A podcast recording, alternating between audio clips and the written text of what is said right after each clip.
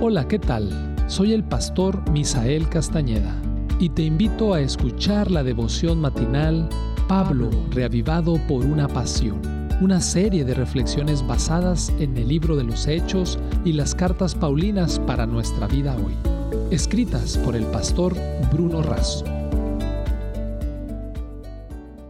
Hoy es primero de junio y agradecemos a nuestro Dios por sus bondades, por sus cuidados y por su amor. Deseo que al iniciar este nuevo mes puedas depositar tu confianza en Dios, puedas encontrarte cada día con Él y disfrutar de su compañía. El texto para el día de hoy lo encontramos en 2 de Corintios capítulo 11 versículo 1 y 2. Ojalá me toleraseis un poco de locura. Sí, toleradme, porque os celo con celo de Dios, pues os he desposado con un solo esposo para presentaros como una virgen pura a Cristo. El título Estigmata de Cristo. En 2 de Corintios 11, el apóstol Pablo defiende con vehemencia el Evangelio de Cristo y se preocupa por la iglesia. ¿Acaso les habrá dado un mal ejemplo?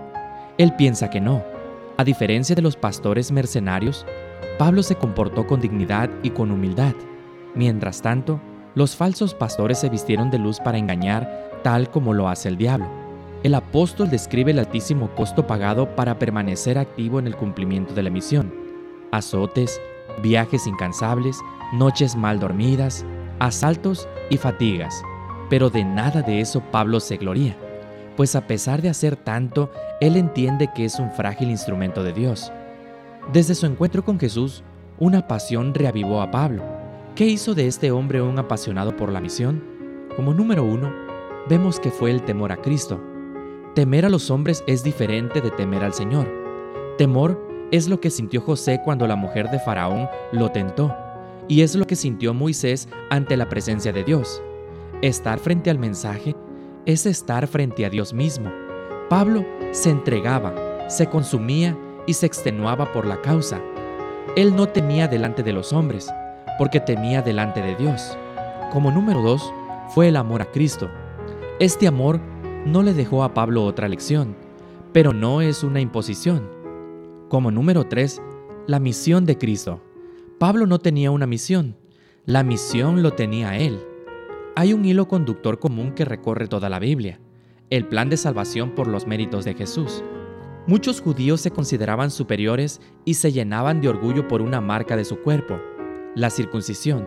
La marca de Pablo no era mente una parte del cuerpo, sino en todo el cuerpo, y esa marca llenaba su vida de honra. Él mismo era una marca para Dios y para la misión. En griego, la estigmata era la marca que el dueño de un ganado grababa en sus animales para reconocerlo como propios. Esto otorgaba la identidad y pertenencia. Un hierro calentado en el fuego los marcaba para siempre. Pablo tenía en su cuerpo la estigmata de Cristo, para siempre.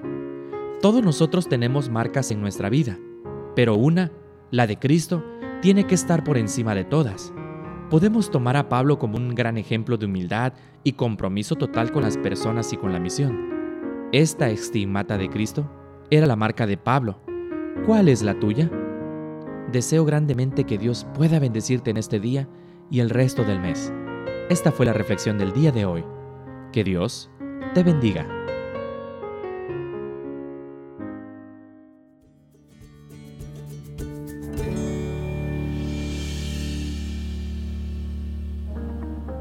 Esta fue una producción de la Iglesia Universitaria de Montemorelos en México. Te saluda el pastor Francisco Soto. Hasta la próxima.